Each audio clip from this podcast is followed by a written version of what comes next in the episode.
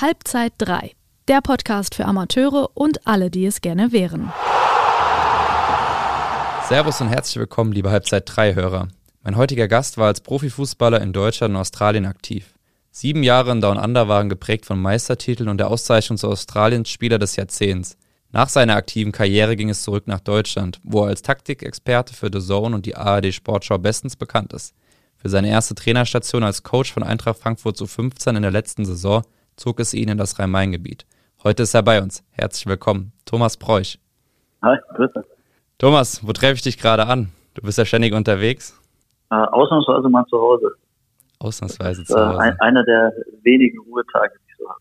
Du hast uns im Vorgespräch erzählt, dass du zuletzt in Bayern und auch in Österreich warst. Was hast du da genau gemacht?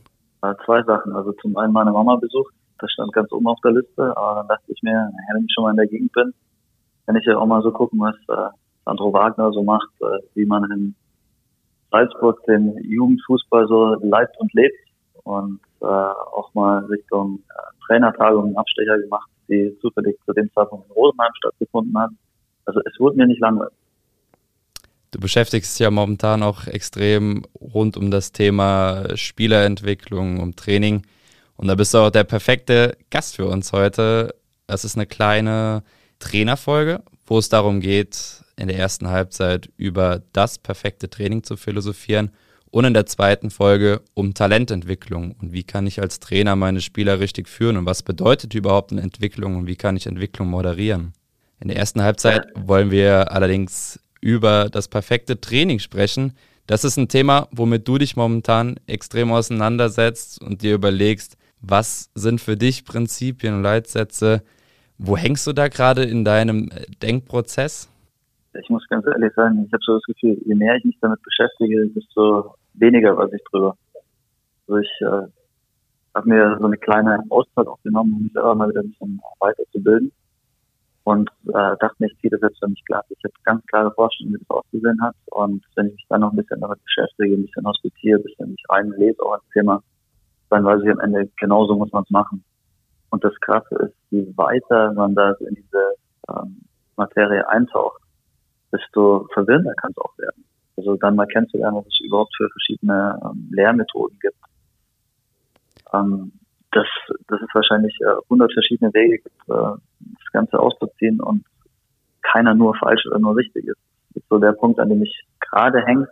Trotz allem, ich fand irgendwie so einen, so einen Spruch, den ich gelesen habe, ganz gut. Also Klar, wir können jetzt nicht mit hundertprozentiger Sicherheit äh, sagen, was falsch und richtig ist, aber man kann sich von, von Wissenschaft anleiten lassen und man kann den ein oder anderen Unsinn oder das ein oder andere, was, was wirklich gestrig ist, einfach aus seinem Programm streichen.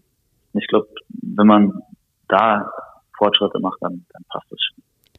Ich finde es auch spannend, dass man sich in zu vielen Gedanken auf jeden Fall verliert, dass man dann auch irgendwie Zweifel an seinem Anfangsgedanken bekommt und dass das ganze Thema so vielschichtig ist, letztendlich auch mal gedacht, das perfekte Training kann es auch irgendwie nicht geben, weil ja immer ein gewisser Zufall auch im Training ist. Ich finde, ein Training kann man nicht zu hundertprozentig bis ins letzte Detail planen und dann geht es auch so auf. Also irgendwas passiert immer, ob die Mannschaft nicht in der richtigen Stimmung ist oder es besser ist. Ähm, bei mir fängt die Trainingsvorbereitung eigentlich bei der Spielanalyse vom Wochenende an. Du bist ja auch, kann man mal so sagen, Mr. Spielanalyse.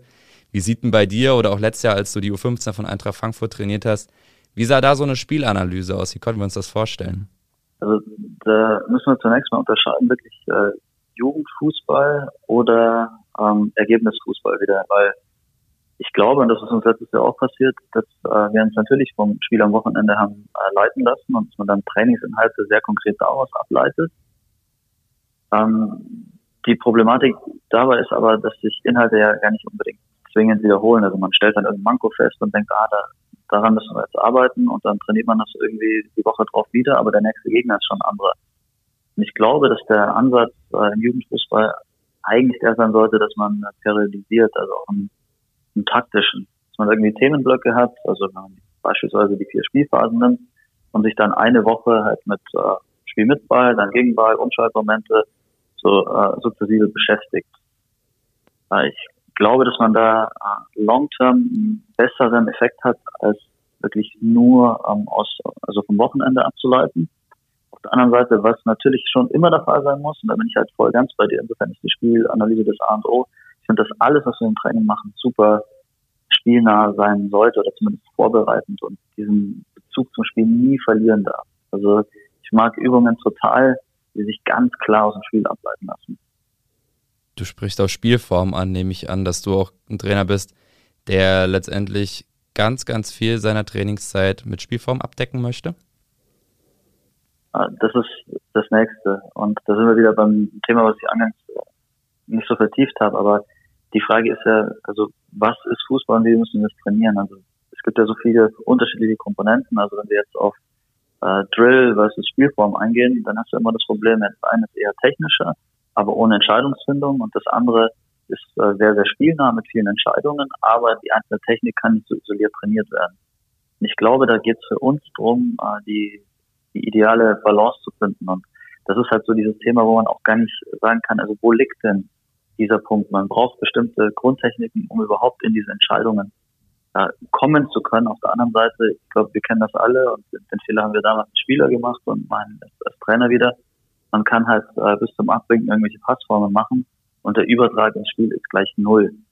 Und ich glaube, dass man da so einen Sweet Spot finden muss. Ich denke, wenn eine Grundtechnik da ist, wenn irgendwas so einigermaßen vom Bewegungsablauf verfestigt ist, dass man dann sehr, sehr schnell in, ins Spiel nahe reingehen sollte. Also dann wirklich ganz, ganz viel Entscheidungstraining haben sollte. Und das ist so ein Punkt, der bei den Südländern ein bisschen ausgeprägt ist. Es gibt Untersuchungen, wo mal geguckt wurde, wie trainieren die Engländer, wie die Deutschen, wie die Portugiesen, wie die Spanier. Und äh, die Tendenz war, dass äh, im Süden Europas ähm, deutlich mehr ähm, Entscheidungsmomente im Training vorhanden waren. Also die hatten einen höheren Prozentsatz, dann wahrscheinlich einfach an Spielformen. Und darum geht es ja am Ende auch, die Spieler bestmöglich darauf vorzubereiten aufs Wochenende, ist in dem Fall, dass jedes, in jeder Sekunde eigentlich Entscheidungen getroffen werden müssen. Und diese Entscheidung oder die, die Spieler vor Entscheidungen zu bringen, das ist ja das Ziel von Spielformen und von Provokationsregeln.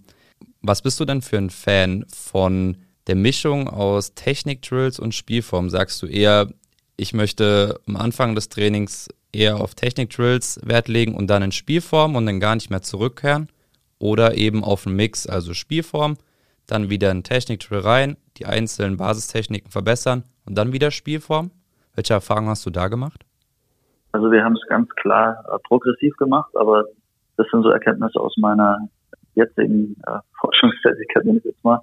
Ähm, das, was du gerade beschrieben hast, finde ich auch immer spannender, dass man das äh, vielleicht auch viel, viel mehr mixt, dass nicht so ein linearer, linearer Aufbau da ist, sondern dass man irgendwie guckt, hey, ähm, wie ist gerade auch die Intensität, das Motivationslevel, dass man auch aus Übungen wieder rausgeht, vermeintlich in der Progression zurück, dann eher wieder technischer wird, dann bist du aber plötzlich wieder Spielform also ich finde, das kann man unheimlich äh, variabel gestalten und das müsste ich jetzt dann in der Praxis mal, mal ausprobieren, was sich dann für mich auch am, am besten anfühlt. Aber äh, die Notwendigkeit sehe ich schon, dass man Techniken auch mal isoliert trainiert. Also ein Spielform wird nicht immer gegeben sein. Also nehmen wir mal zum Beispiel Chipbälle hinter die Kette.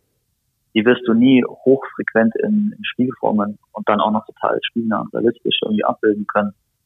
Und das ist so eine wichtige Technik.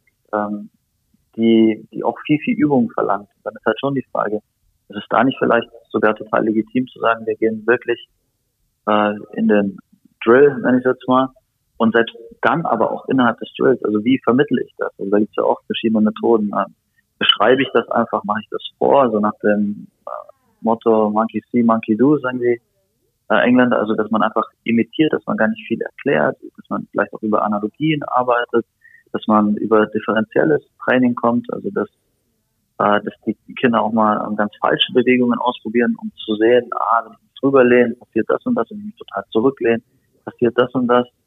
Ähm, da weiß ich nicht genau, was, was da der beste Weg ist. Und ich glaube, man muss auch aufpassen, dass es nicht zu theoretisch wird und dass man sich in diesen ganzen Theorien verliert. Aber ich glaube trotzdem, dass da viel Potenzial drin steht.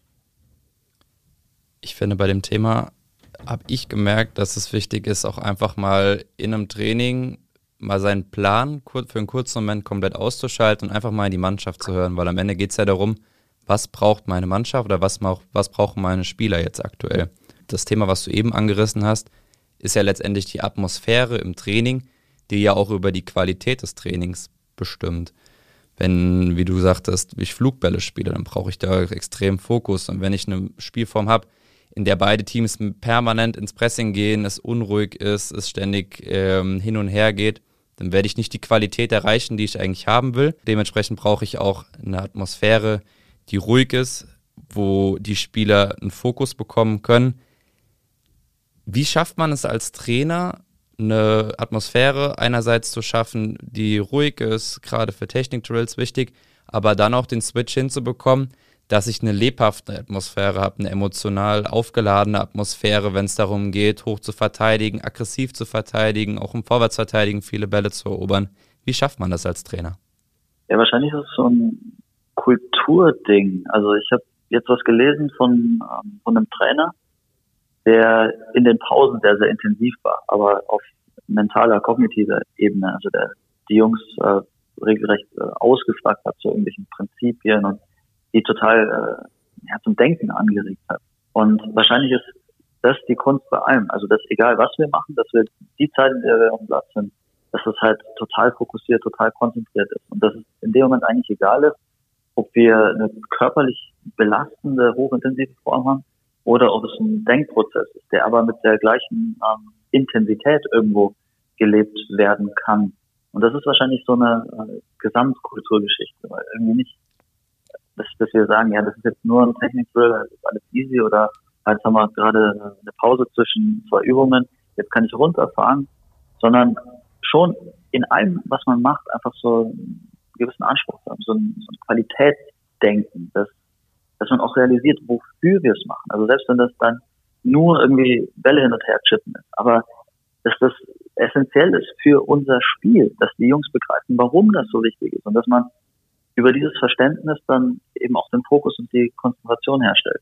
Also letztendlich aktive Pausen gestalten, dass man, ich würde sagen, trinken und auch mal eine kurze Phase von Ruhe, wo kein Input von außen kommt, ist wichtig.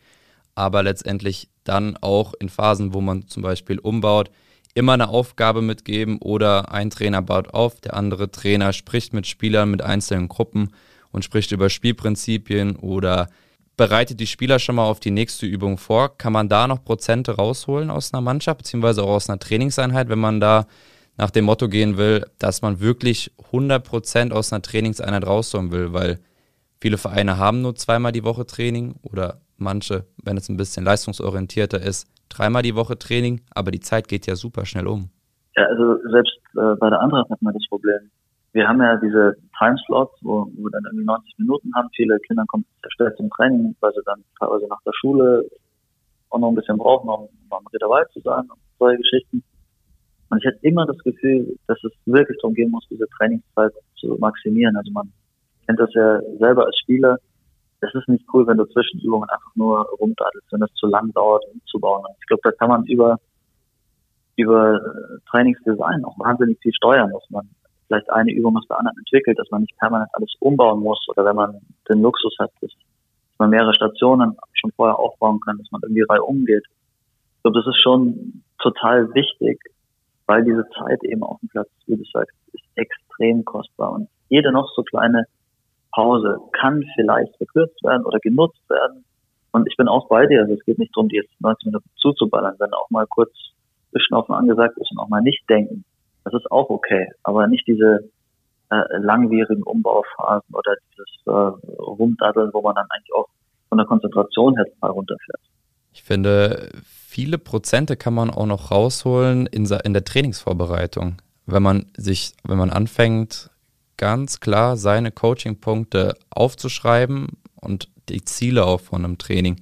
Wenn man nicht rangeht im Kopf, okay, ich will das, das trainieren, dann verliere ich, glaube ich, den einen oder anderen Punkt aus dem Kopf.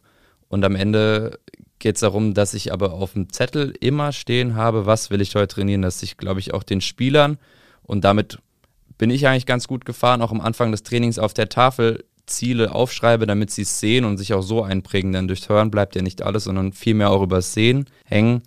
Und beim Thema Regeln. Ich finde, man, man verliert extrem viel Zeit, aber auch Energie, wenn man nicht klipp und klar die Regeln von einer Übungsform oder von einer Spielform erklärt und auch die Szenarien nicht vormacht. weil man dann in der Übung wieder stehen bleibt, weil manche die Regeln nicht verstanden haben, weil sie nicht genau genug definiert waren oder man merkt, okay, hier fehlt es einfach an Erklärung oder auch beim Thema, wenn ich irgendwie ein 8 gegen 8 spiele und ich gebe die Aufstellung vor, dass ich dann nicht in dem Moment anfange, mir die Aufstellung zu überlegen, sondern möglichst vorher schon auf eine Tafel schreibe. Schon vor der, bevor ich die Ansprache halte, die Jungs sich das nur noch anschauen müssen und dann auf den Platz gehen, weil ich finde, da verliert man auch extrem viel Spannung, wenn man in dem Moment, bevor es losgeht, zu lange braucht und die Spieler den, ja, das Gefühl bekommen, sie können jetzt kurz den Kopf auch ausschalten, weil gerade Pause ist. Und das darf nicht passieren, oder? Ja, da bin ich total bei dir. Also gerade bei Mannschaftseinteilungen oder wenn man in irgendwelchen Übungen ist, selbst wenn es kleinteilig ist oder so genau zu wissen, wer ist an welchen Stationen mit welcher Aufgabe. Also das soll ratzfatz gehen, da dürfen wir keine Zeit verlieren. Und auch was Regeln und sowas angeht, bin überhaupt kein Fan davon, Sachen zu verkomplizieren, unnötig. Also klar, ab und zu braucht man neuen Input, ab und zu muss äh, eine neue Übung reingebracht werden, die dann auch ein bisschen äh, braucht, um, um ins Laufen zu kommen. Aber wenn man das permanent macht, das ist für die Spieler dann auch ein totaler Overload und dann ist man auch als Spieler viel, viel mehr damit beschäftigt, die Übung zu begreifen, als dass man diese Prinzipien, an denen man ja eigentlich arbeiten möchte, in die Tat umsetzt. Also da glaube ich, ist es total wichtig, dass man so eine gewisse Kontinuität hat in den Übungen, dass man vielleicht eine Übung, die, die klar ist, dann komplizierter macht und so ein bisschen entwickelt im Laufe der Zeit.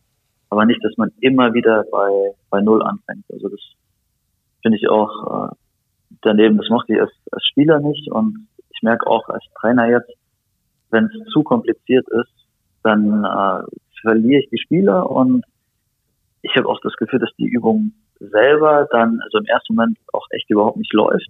Und dann ist die Frage, ist es, ist es das wert? Also ist die Übung so gut, wenn wir jetzt die paar Mal auch in die Tat umsetzen, dass es dann irgendwann echt cool läuft und dass das durchaus einen Mehrwert hat. Aber da eben auch die Balance zu finden, ist super wichtig. Was ist denn in dem Moment, wenn man merkt, ich habe mir eine Übung überlegt, aber die funktioniert überhaupt nicht? Dann finde ich, kann es ja an zwei Dingen liegen. Entweder an der Atmosphäre oder dass inhaltlich einfach die Jungs nicht Bescheid wissen, was sie machen sollen, wie sie sich verhalten sollen auf dem Platz. Wie, wie wirkst du ein? Welche, auf welche Methoden legst du dabei auch Wert? Also das Thema Atmosphäre, ähm, da würde ich eigentlich immer, die Schuld ist immer so ein schwieriges Wort, bei die Verantwortung eher bei, bei mir selber suchen. Also ich glaube, das schon echt wichtig ist, dass wir immer so einen Fokus hinkriegen und so eine bestimmte Energie auch, dass es nicht an der Atmosphäre scheitert und da steht und fällt viel mit unserer Trainingsvorbereitung, mit unserer Ansprache, mit unserer Energie. Also das ist, glaube ich, nicht auf die Jungs abzuwälzen. Wenn dann irgendwas mal überhaupt nicht läuft aus, aus irgendeinem Grund, da finde ich, ist überhaupt kein Drama, äh, das, das Ganze irgendwie umzubauen, zu vereinfachen, oder im schlimmsten Fall, das hatte ich jetzt zwar selber auch noch nicht, aber dass man sagt, ja komm, äh, das war jetzt ein Griff ins Klo ungefähr. Ähm, weg mit der Übung, vielleicht nochmal drüber nachdenken, ob, äh, ob man die noch umbauen kann, aber das dann auch in einer, in einer ruhigen Minute, weil die Jungs wollen ja einfach nur eins. Da draußen wirst du einfach nur kicken. Also du willst in Bewegung sein, du willst irgendwie Aktion haben und wenn es dazu zählt, wenn da irgendwas nicht läuft oder so, dann sehe ich da relativ schmerzfrei. Das Ganze dann erstmal wieder beiseite schieben und vielleicht irgendwann anders dann nochmal aufgreifen. Ich glaube, das ist die Riesenbotschaft. Die Jungs wollen einfach nur kicken. Egal in welcher Saisonphase man sich befindet, egal in welcher Altersklasse man sich befindet, ob Jugend, ob Aktive, warum spielen wir Fußball? Dafür, dass wir kicken. Und ähm, ich glaube, da macht es am meisten Spaß, auf Spielformen zu setzen und wenn was nicht funktioniert, vielleicht dran zu bleiben, aber wenn man merkt, man fährt sich jetzt hier fest, dass man dann die Idee verwirft und wie du sagst, komm, dann kicken wir jetzt einfach mal 20 Minuten und vielleicht kommen wir dann auch wieder auf andere Ideen und machen dann da weiter, wo wir eben aufgehört haben und nicht weiterkamen. Und eine Mannschaft merkt ja auch, auch von der Atmosphäre her, wenn man irgendwo nicht weiterkommt, gibt es jetzt Lösungen. Und ich finde manchmal, wenn wir über das Thema Verantwortung sprechen, dann muss man auch dranbleiben, damit die Spieler nicht das Gefühl haben, okay, ich muss jetzt hier keine Verantwortung übernehmen dafür, dass es läuft, sondern wenn man dranbleibt, dann spüren manche Spieler und gerade da kristallisiert sich ja heraus, wer Führungsspieler ist und wer nicht, beziehungsweise wer Führungskompetenzen bei Spielern schon früh hat, dass diese Spieler dann trotzdem versuchen, das Beste draus zu machen und irgendwie so diesen Turn zu schaffen? Ich glaube, das ist das A und O, dass man das äh, reinkriegt, weil am Ende des Tages stehen wir nicht auf dem Platz. Das heißt, äh, wenn wir im Training alles minutiös vorgeben, jede Entscheidung selber treffen, irgendwie die Verantwortung für alles übernehmen, dann haben wir irgendwann ein Riesenproblem. Also eigentlich geht es darum, die, die Kinder dahin zu entwickeln, dass sie selber in allem, was sie machen, Entscheider sind. Und dass sie vor allem Lösungen finden. Weil im Leben, nicht nur im Fußball, wird permanent so viel schief laufen. Und so dieses ideale Training wird es nicht geben, das ideale Spiel wird es nicht geben, da ist immer noch ein Gegner mit dabei, der uns einen Strich durch die Rechnung macht. Und dann irgendwie Jungs entwickelt zu haben, die, die sich trauen, die eigene Ideen haben, die andere mit, mitziehen, das ist natürlich das Nonplusultra. Bist du ein Verfechter davon zu sagen, wir müssen so einen so großen Prozentanteil in der Trainingswoche darauf verwenden, einfach frei zu spielen und dabei auch die Frage, bedeutet frei spielen für dich im Moment dann wirklich gar nichts vorzugeben und einfach nach den Fußballregeln des Wochenendes zu spielen oder doch kleine Provokationsregeln reinzugeben? Mal so, mal so, würde ich sagen. Also ich glaube schon, dass das freie Spiel extrem wichtig ist, weil am Ende geht es um das Spiel, so wie es am Wochenende gespielt wird. Und wenn wir das im Training auch nie machen, finde ich es äh, persönlich auch ein bisschen schwierig. Also da gibt es bestimmt auch andere Ansätze. Also ich weiß von Trainern, die das äh, mehr oder weniger gar nicht machen. Aber ich finde, wenn man halt immer nur Spielflächen verkleinert oder ähm, die Zahlenverhältnisse immer runterbricht oder nur auf äh, bestimmten Positionen trainiert, Ausschnitte trainiert, also ich hätte immer das Gefühl, es fehlt was. Es geht ja am Ende auch so um diese Schwarmintelligenz und die, die kann eigentlich dann nur in diesem ähm, ja echten Szenario auch trainiert werden. Und am Ende macht das ja auch mit den meisten Spaß. Also klar, diese Small-Sided Games und so, das ist alles super, aber äh, irgendwann will man ja auch einfach nur mal wissen, hey komm, jetzt äh, 11 gegen 11 oder wenn man trainiert nur 8 gegen 8, das ist normale Regeln sollen wir mal rausfinden, wer der Bessere ist. Ja, für das Gefühl spielen wir letztendlich ja auch Fußball. Dass wir uns messen mit einem Gegner, ob es jetzt die eigenen Mitspieler in der gegnerischen Trainingsmannschaft sind oder wir selbst. Dafür kicken wir am Ende.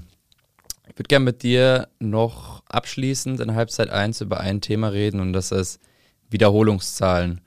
Gerade bei Techniktraining, es wird ja immer auch gelehrt bei, bei Trainerlizenzen, eine hohe Wiederholungszahl ist ganz, ganz wichtig, damit die Spieler immer wieder diese Bewegungen ausführen, aber auch in Spielform. Ich finde, das Wichtigste ist aber auch, dass ein Spieler darüber nachdenkt, was er macht und es nicht einfach nur wiederholt. Wie stehst du zu dem ganzen Thema? Ah, also für mich ist super wichtig, dass wir extrem viel Action haben. Und da gibt es, glaube ich, viele Methoden, um das zu erreichen. Also, dass man in kleineren Gruppen arbeitet, dass man die Übungen so designt, dass es ganz, ganz wenig Standzeiten gibt, dass man eben hochfrequent ist auch in und zwischen den, den Übungen oder mit den Übungen. Und ich finde persönlich, was, was wir ausprobiert haben, was, was super viel gebracht hat, war, dass wir einfach mal, so wenn man die Möglichkeiten dazu hat, dass man mehr Bälle mit beim Training hat. Also ich jetzt habe so genervt, wenn wir Torschuss machen, oder irgendwie so eine kleine Spielform haben und wir sind äh, mehr damit beschäftigt, Bälle wieder einzusammeln, dass wir Wiederholungen äh, akkumulieren. Und da lässt sich so viel machen. Ich glaube, man kommt auch in so einen Flow rein und ich mich da total inspirieren lassen von anderen Sportarten. Also ich spiele selber so ein bisschen Tennis und stehe da manchmal mit einer Ballmaschine. Da kann man jetzt von halten, was man will, aber so dieses Gefühl, einfach mal 100 Bälle hintereinander zu schlagen, sensationell. Und im Fußball haben wir das halt im, im Training sehr, sehr selten. Und dann aber auch im, im nächsten Schritt sollte auch immer darum gehen, in den Spielformen unheimlich viele Touches zu haben, unheimlich viele Ballaktionen. Also mir blutet so ein bisschen das Herz, wenn ich dann äh, Spieler rumlaufen sehe, die in bestimmten Übungen äh, kaum den Ball berühren, kaum eine Entscheidung treffen müssen. Also da muss es ja hingehen, weil da werden die Jungs ja besser dann. Also zumindest am Ball und in den Entscheidungen. Klar gibt es auch dieses Fußballdenken, dieses, ja, was passiert eigentlich, wenn ich nicht im Ballbesitz bin. Aber gerade je weiter es runtergeht, desto wichtiger ist dass die einfach nur Aktionen haben, in welcher Form auch immer. Also plädierst du A für mehr Bälle, aber B auch dafür, vor allem in Hauptteilen, auf Spielform, sagen wir mal, bis 4 gegen 4, 5 gegen 5, nach dem Grundsatz, mehr, je mehr Ballkontakte, desto besser. Und je geforderter ist ein Spieler auch und damit beeinflusst sich am Ende ja auch, ob ein Spieler bei der Sache bleibt ähm, oder das Thema vorhin, wenn er das, wenn er das Gefühl hat, er kann jetzt abschalten, er ist gedanklich nicht mehr so dabei und dann verliert es ja auch an Qualität. Also vielleicht lohnt sich das dann mal so ein bisschen konkreter zu werden. Also wo ich so ein bisschen ein Problem mit habe, ist, äh, es gibt ja auch so Übungen, die man designt, da macht man, keine Ahnung, 4 gegen 1 äh, auf der einen Seite und da muss der Spieler den Ball gewinnen und sobald er den gewinnt, geht es irgendwo anders weiter und dann ist die andere Gruppe beim 4 gegen 1 mit dabei, wo da ein neuer Spieler reinsprintet. Mag äh, auch mal total Sinn machen, wenn man auch bestimmte äh, Phasen der Erholung braucht. Aber manchmal denke ich mir, warum können wir nicht einfach gleichzeitig quasi dann einfach 4 gegen 1 spielen? Weil so halbiere ich ja die Netto-Spielzeit eines, eines jeden Spielers. Oder wenn wir äh, so, so Kleinfeldturniere haben. Also klar ist es dann, dann oft auch gut, wenn, wenn man so durch, äh, durchrotiert und Mannschaften immer wieder auch Pause haben. Aber wann immer es möglich ist und es sinnvoll ist, im Sinne der Belastungssteuerung, wäre es doch geil zu sagen, nein, nein, lass uns das irgendwie so konzipieren, dass alle in Action sind. Und mein Gefühl ist auch, dass die Jungs wirklich Power haben ohne Ende. Also die kriegen wir in 90 Minuten ja eh nicht platt, also wenn wir jetzt nicht total übertreiben.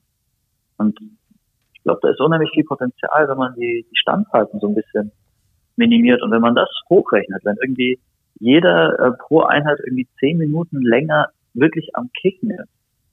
Sind bei dreieinhalb in der Woche schon eine halbe Stunde, dann, also das, das heult sich dann so krass und im Endeffekt, ich meine, geht ja nicht nur um diese reine Trainingszeit, also diese 10.000 Stunden Regel ist ja auch ähm, äh, angreifbar in vielem. Aber es ist schon auch so, je mehr ich klicke, desto besser wäre ich. Also irgendeine Korrelation wird es da schon geben und das können wir steuern als Trainer. Okay.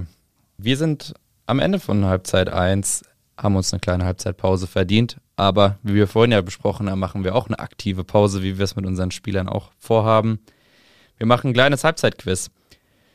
Ja, die Halbzeit 3 Hörer, die die letzten Folgen schon zugeschaltet hatten, wissen, was jetzt kommt. Für dich und auch für unsere neuen Zuhörer erkläre ich aber nochmal die Spielregeln.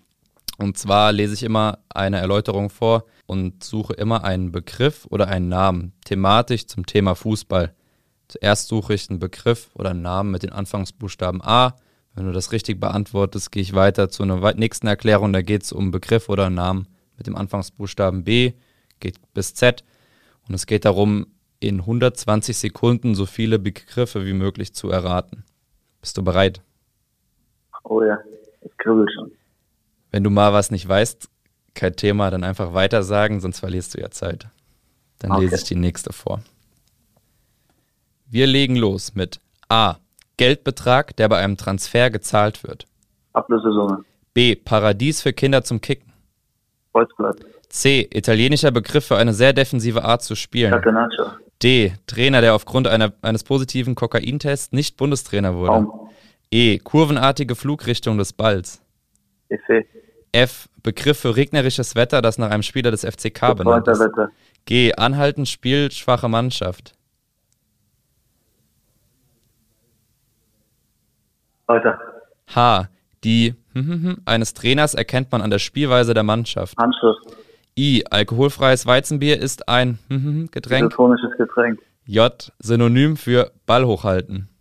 Jonglieren. K. Neuer türkischer Nationaltrainer. Kunst. L. Ruf eines Spielers, der den Mitspielern signalisiert, dass diese den Ball durchlassen Leo. sollen. M. Jürgen Klinsmann schrieb zu Hertha-Zeiten sein Tagebuch, dass Torwart Thomas Kraft keinen habe. Weiter. Oh, Bildungslücke. N. Ein Pass, der in eine Richtung gespielt wird, ohne in diese Richtung zu gucken. No Look Pass. O. Stadion von Manchester United. Old Trafford. P. Umgangssprachlicher Begriff für Ball. Pille. Q. Portugiesischer Fußballer, der für seine Außenrisspässe und Flanken bekannt ist. R. Manuel Neuer ist bekannt für den. Reklamierarm. S. Ein besonders harter Trainer. Felix Magath war so einer und bekam für den Spitznamen, bekam dafür den Spitznamen Quelix. Spitznamen für einen besonders harten Trainer mit S. Schleifer. Yes. T. Gewinnt eine Mannschaft Meisterschaft, Pokal und Euro europäischen Pokal, so erreicht sie das. Sippe. Ja. U. Besonders leidenschaftliche Fans eines Vereins. Ultras. V. Bei Spielern ungeliebte Phase einer Saison. Vorbereitung. Und damit ist die Zeit um. Sehr, sehr stark. Bislang die beste Performance von allen Studiogästen. Ich muss gerade mal zusammenzählen. Du warst, das letzte war V, richtig? Äh, Vorbereitung. aber es war G. G war die Gurkentruppe. Oh Mann. Und was war mit Menger?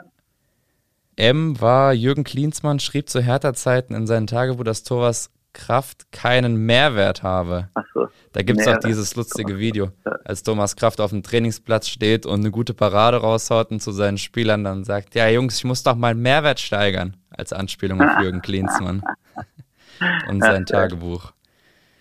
Ja, das waren sehr starke 20 richtige Antworten und ähm, im FUPA intern bzw. Halbzeit 3 internen Ranking der Gäste belegst du jetzt Platz 1. Da hast du mal ganz gut vorgelegt, würde ich sagen.